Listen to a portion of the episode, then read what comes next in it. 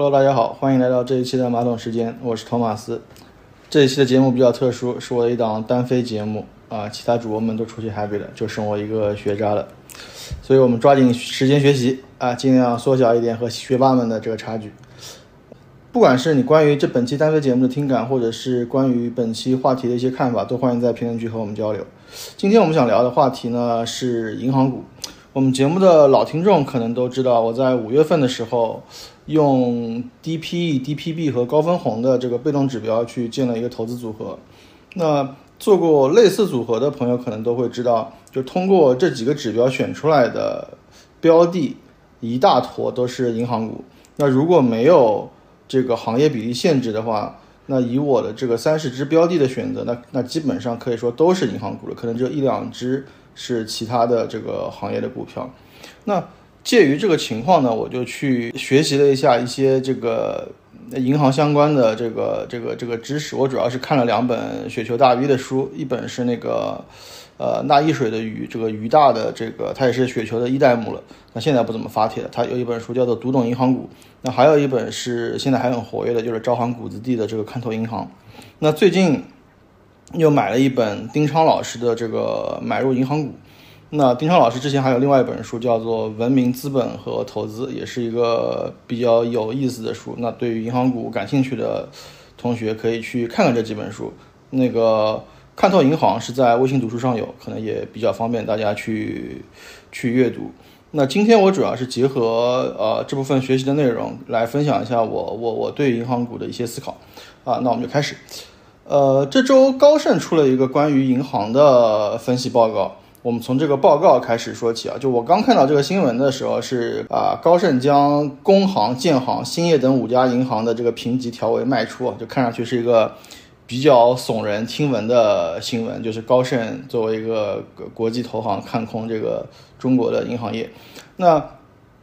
我去翻了一下这个报告，其实他说的不是那么一回事儿，他做的是一个什么事儿呢？他其实是对中国的十二家银行做了一个测试。测试的内容是他根据自己的测算，这些银行里有多少资产是这个地方债，那他又给了一个估计，是这个地方债的坏账率大概是多少，然后再根据这个银行的估值，呃，给予一个买入卖出的建议。所以在他评估的这十二家银行里，有四家是买入，啊，三家是中性，五家是卖出，所以是这么个逻辑。所以。呃，这题目说的也没错，确实是像工行和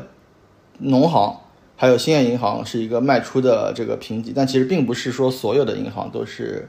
卖出的评级。那我们在展开说这个高盛这份报告的这个逻辑之前，我们先来介绍一下，就是中国商业银行的这个业务是一个什么样的情况。那可能很多同学对这个这个银行业本身也不了解，就可能我们平时会听到很多关于银行的一些词。那国内的银行业其实是分业经营，那相对相对分业经营来说，在国外就是混业经营。那比如说像德意志银行，它就是既是这个商业银行做存贷业务，它也是一个投资银行，就是做一些这个投资啊，这个 IPO 这类的业务。那像我们刚刚说的这个高盛，就是一个典型的投行，或者像我们听到的这个大摩、小摩都是投行。那这类业务其实在国内对应的公司就不是商业银行了，就主要是券商和基金公司。那国内的商业银行，它的主要的业务呢，其实主要是分两个类别，一个叫息差业务，一个叫做非息差业务。那也有人把这个息差业务叫存贷业务，非息差业务叫中间业务。那中间业务其实跟非息差业务其实会有一点点小的区别，主要是信用卡利息相关的这个计算的逻辑的小差别，这里我们就不展开讨论了。那我简单介绍一下这个息差业务，息差业务其实大就是大家说的比较了解的这个存贷业务，那就是。银行拿了我们的存款，然后去做放贷。那其实银行除了拿居民和企业的存款以外，其实还有一部分是同业的存款。就比如说有些银行，像村镇银行，它可能吸收存款比较容易，但是它其实找不到什么好的企业去放贷，那它就有可能把自己的这部分存款给到其他的这个银行去放贷。所以同业之间的这个，比如说我们听到的很多同业存单啊、同业存款啊、同业拆借啊，都是。在这个范畴里，只不过是有的是短期的，有的是长期的。那息差业务其实是银行业务的大头，那另外一部分就是非息差业务。其实简单的理解，我们可以把它理解成这个银行的增值业务，比如说一些这个代销理财啊，或者是代销保险之类的。那这两个业务最大的区别在哪里呢？最大的区别就在于这个息差业务要占用银大量的资本金。那什么意思呢？就是大家可能也也也听说过，就是银行是一个呃高杠杆的这个行业。那我们国家现在对商业银行要求的资本充足率是百分之十点五。那二零二三年一季度所有上市银行的资本充足率是百分之十四点六八。那资本充足率越高，其简单来说，就可以理解为就是它的业务越安全。那刚刚说到息差业务跟非息差业务，那非息差业务呢，那其实它就不用占用这个银行的资本金。那就是比如说你有这个十块钱资本金，你大概就能做一百块钱的存在业务。那那部分非息差业务，比如说你去代销一些这个基金啊、理财，那这部分你收的手续费，那就是银行额外赚的钱了。所以在原来的这个投资者里，很多人是非常看重银行的这个非息差业务的，就是可能是理财啊或者财富管理类的业务，大家觉得是又不需要资本金，然后这一块你能占到的市场规模越大，那你的这个发展潜力就越大。但不管怎么说，在银行的银行业里，所有的银行它占大头的业务还是存贷业务。那那因为这个存贷业务它本身是有一个基差不多十倍杠杆左右的杠杆属性，本来就是很多人所诟病的。那比如说像前不久倒闭的这个硅谷银行，还有什么签名银行等等，就是以挤兑这个事儿，在银行业里几乎是一个致命伤。因为如果是十倍杠杆的话，那基本上只要有十分之一以上的资产的人要有提款的需求。银行就有可能面临这个倒闭的风险，所以在很多人的视角里，就是高杠杆是一个非常非常脆弱的事儿。那因为这类的这个事情不断发生，所以呢，在这个国际银行的监管层面呢，也在不断的要求大家去把这个资本金的比例提高。那理论上来说，你这个资本越资本金越高，那这个。风险就会越低，所以大家听过的这个所谓的这个巴塞尔协议，其实是更新过很多版的。其实，在特别是在二零零八年次贷危机之后，又更新了一版，就是大家听过的这个巴塞尔协议的这个三，这个第第三个版本。有些人就是会说八三。那那说到这个，其实也有一个小故事，就是呃，我在做选股策略的时候，我选取的是一个 DPE、DPB 跟高分红的策略。其实有很多类似的这个啊被动选股策略。比如说，呃，有一个被动选股策略的这个公式叫做神奇公式，可能有很多同同学也听过这个这个这个公式。这个公式的发明这个公式的人呢，就是美国股神乔尔格林布拉特。如果大家看过那个，呃，呃，霍华德马克思那本《周期》和那个《投资最重要的事儿》的话，其实他在这两本书里引用了非常多那个乔尔格林布拉特的这个说的名人名言吧。然后，如果你看过那本那个电影《大空头》的话，这里面也有这个乔尔格林布拉特的原型。当时他也是投资了，就是大空头那个原型，就是 MacBerry 的那个那个那个那个公司。所以，从一些被动选股策略的本身来说，也有很多人就会把这个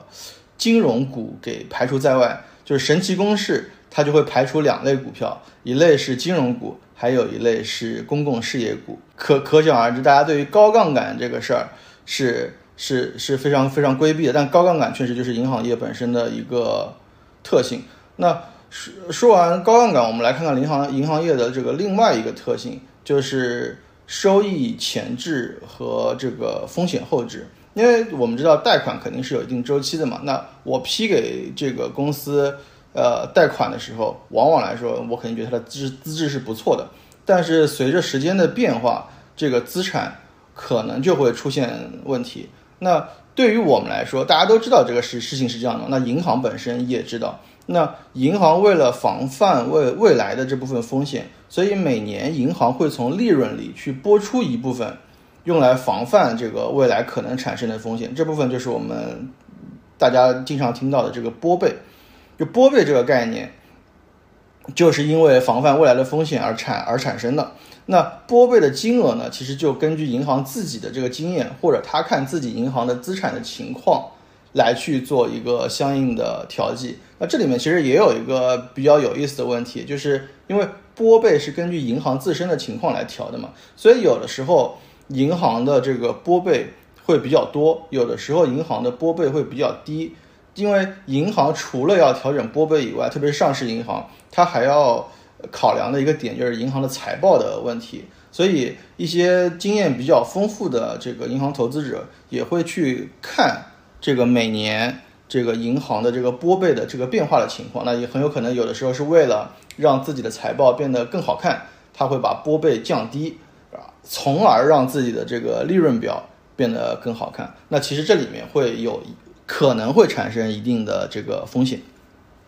好，那我们说完了这个高杠杆和这个拨备，我我们再回到这个高盛的这个报告里。那高盛的这个报告，它的假设其实基基于三个前提，就三个假设：一个是银行资产里有多少是地方债，那地方债的这个坏账有多少，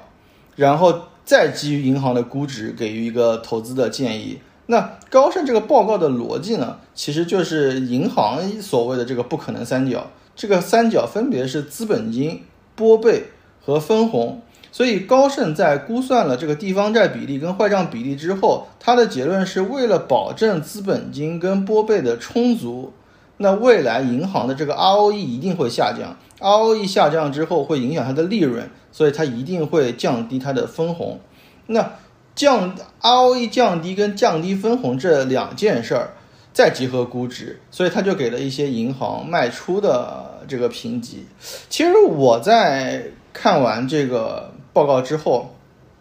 我对这个报告的解读反而是觉得是个利好，或者说它的这个逻辑有点问题，因为它的三个假设分别是基于地方债的比例跟坏账的比例，最后是基于估值。一跟二，我觉得其实。我们很难去作为一个普通投资者，或者说，我就我觉得，即使是一些专业的基金经理，你也很难去预估的准这个地方债的比例跟地方债坏账的比例。这个我觉得是相对非常宏观的，我觉得没有必要去呃细究这个问题。但问题是，既然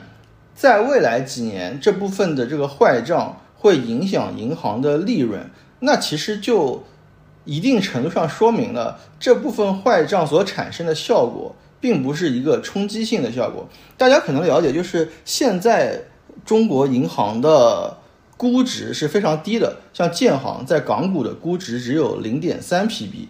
是非常非常低的。我觉得在这个呃低估值里面，其实就包含了现在市场上大家对于这个银行风险的一个估计。那这部分其实已经 pricing 了。那既然这个报告是说，在未来几年，因为要消耗这部，因因为要这个消化这部分坏账，那会导致经营的利润有所下降。你想，只是利润有所下降，而不是产生一个对银行业的冲击。所以我感觉，如果未来几年确实消化了，就算利润下降、分红下降，那估值应该提升。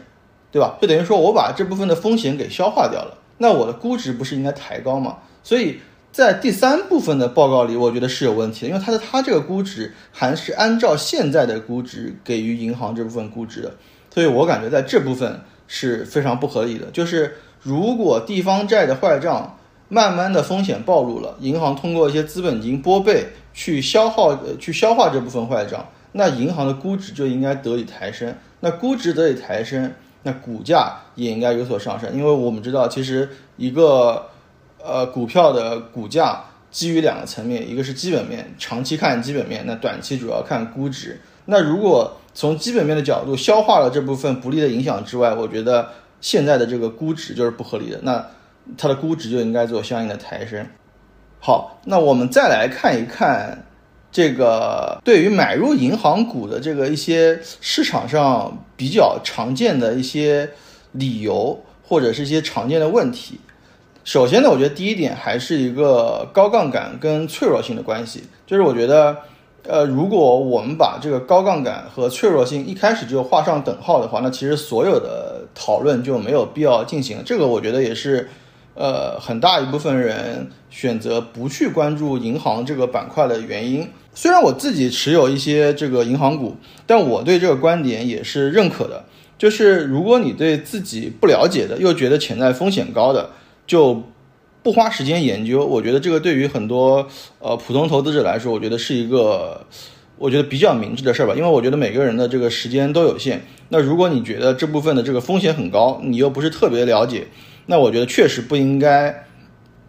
去冒这个风险。那不花时间研究，我觉得也是非常非常合理的。那另外，我们从这个呃现实层面，我们确实也能看到这个高杠杆跟脆弱性的关系。那特别就是硅谷银行和签名银行等一系列银行这个倒闭的这个问题，似乎也印证了这个逻辑。但是，我觉得在这个逻辑之下，我觉得我们也可以反过来去，或者说换一个角度去看这个事儿。就是虽然硅谷银行和签名银行这个倒闭之后，其实对于美国的金融体系并没有产生非常大的影响。就是这个当时的这个 FDIC 非常快的就接管了这个银行，并保证呃所有的人能够呃安全的取到自己的钱。所以我觉得就是有的时候。我们可能会回顾原来的历史，比如说像一九二九年这个大萧条，银行挤兑。但是过了几十年，其实现在都差不多过了百年了。其实监管，包括政府、包括联储、央行等等，已经有了非常多的对付这类事件的经验了。其实工具箱也非常的充足。那大家其实会知道说，我如何去应对这类事件的发生。那在这个买入银行股这本书里呢，其实丁昌老师也有一些这个观点，其实也可以来跟大家分享一下，就是说他是怎么来看这个脆弱性这个事儿的。首先第一点呢，就是呃，他认为就是中美本身是不同的，就是在美国呢，主要是大企业、小银行，就是在美国像谷歌、微软这样的公司啊，它这些公司的这个信用其实比银行还要高。就是，所以就造成了一个情况，就是美国的直接融资非常的发达，就美国直接融资的比例是大概要占到百分之七十。其实这些大公司自己就可以发行一些债券，美国是有一个非常发达的一个债券市场的。但是中国呢的情况就是反过来，就中国大部分都是间接融资，是以间接融资为主的，所以是一个大银行小公司的格局。这个也跟中国崛起本身有关系，因为。我们就是整个中国崛起是一个制造业的崛起，那制造业里充斥着大量的这种中小型的企业，那这些中小型的企业其实是需要有银行给他来背书，然后来发放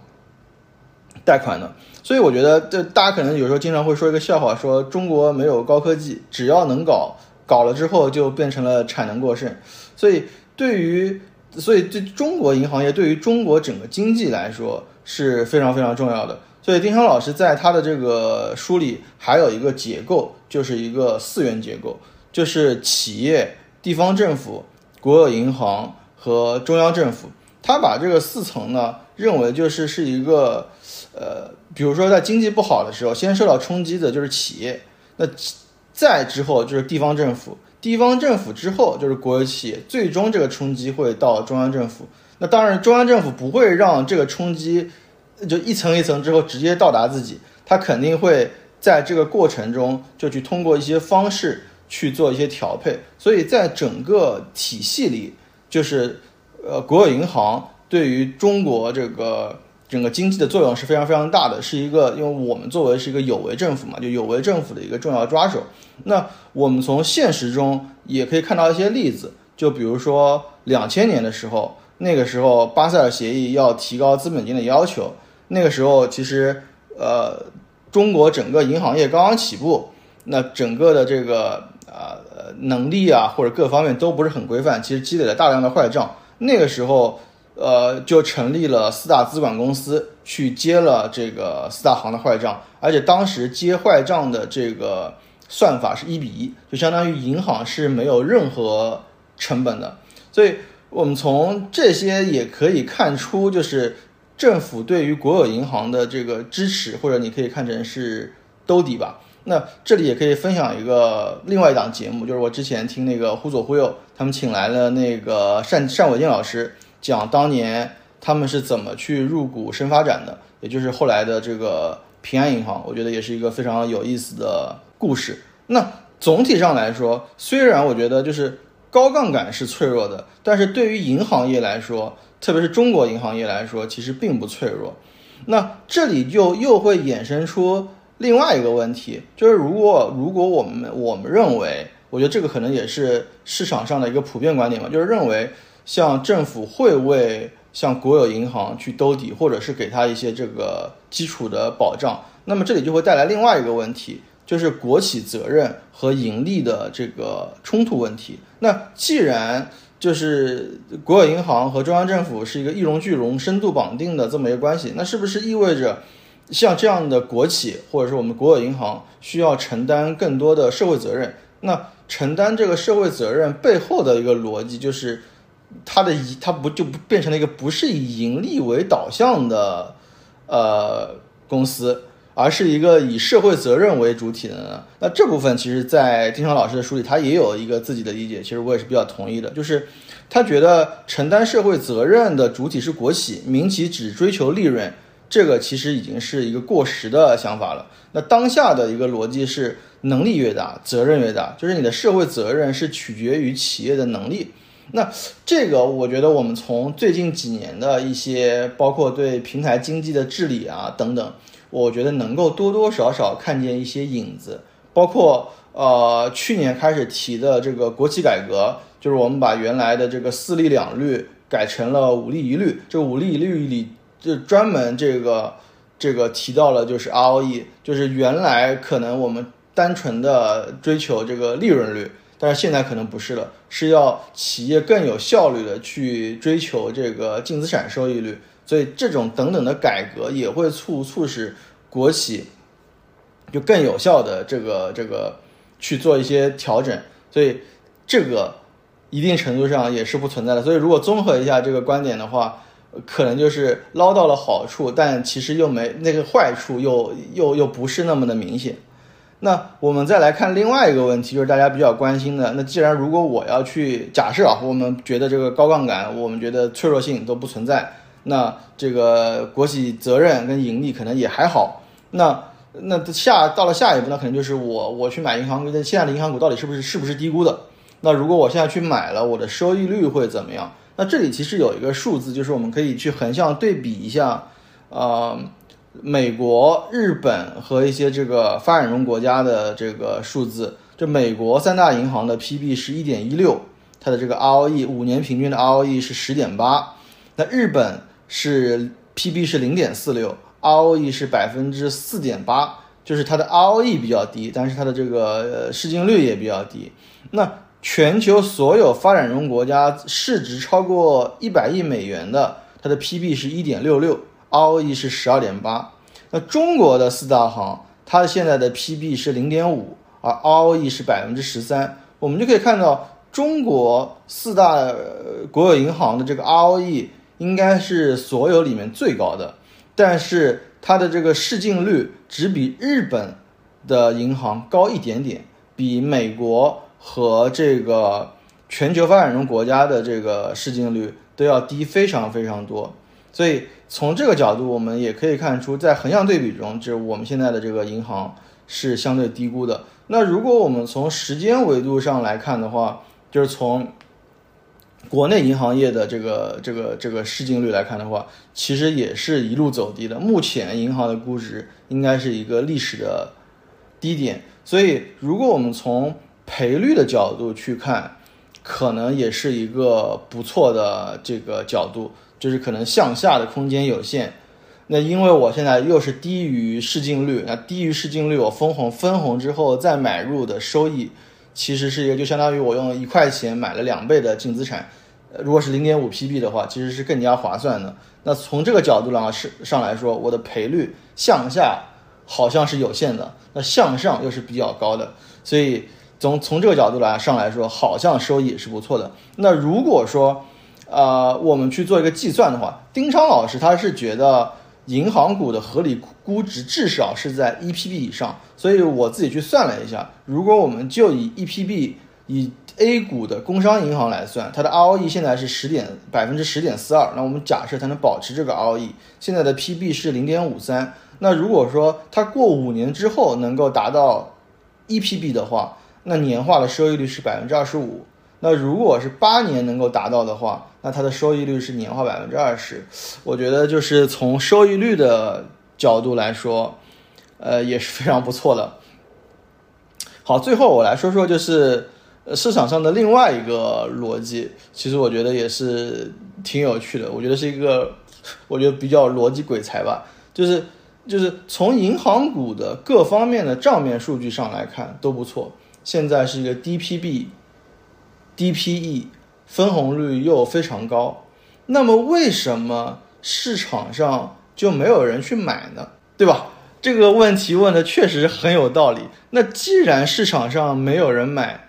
那这个标的就一定有问题，对不对？我觉得这个好像是一个非常难以回答的问题，就是它这里面隐含的可能就是。一个对于我们之前聊到的一个大部分人对于银行这个行业高杠杆的隐忧，还有一部分就是高盛这个报告里也提到的对于地方债的担心。另外一部分，我觉得还有对于中国未来几年经济发展的一个担忧。其实这部分在《买入银行股》这本书里，丁昌老师也有一个自己的解释。他的解释是这样的，就是因为银行股它不是一个像制造业这样的一个强周期的行业。它更多的是一个顺周期的行业，就是经济好的时候，那银行股的表现会更好一些。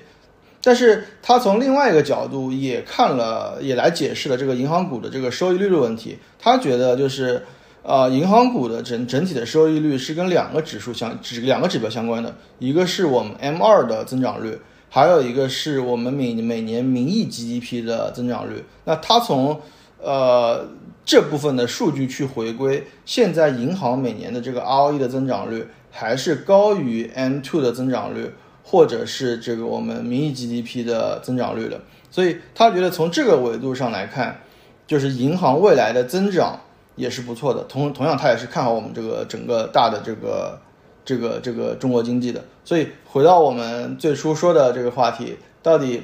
要不要买银行股呢？它是不是一个划算的事儿？其实我们今天说了这么多，从各个维度说了银行的这个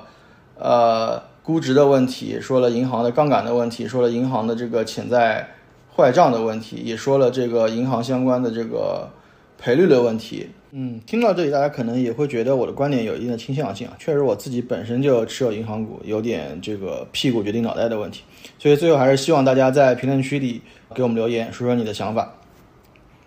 这期的节目就到这里了，谢谢大家。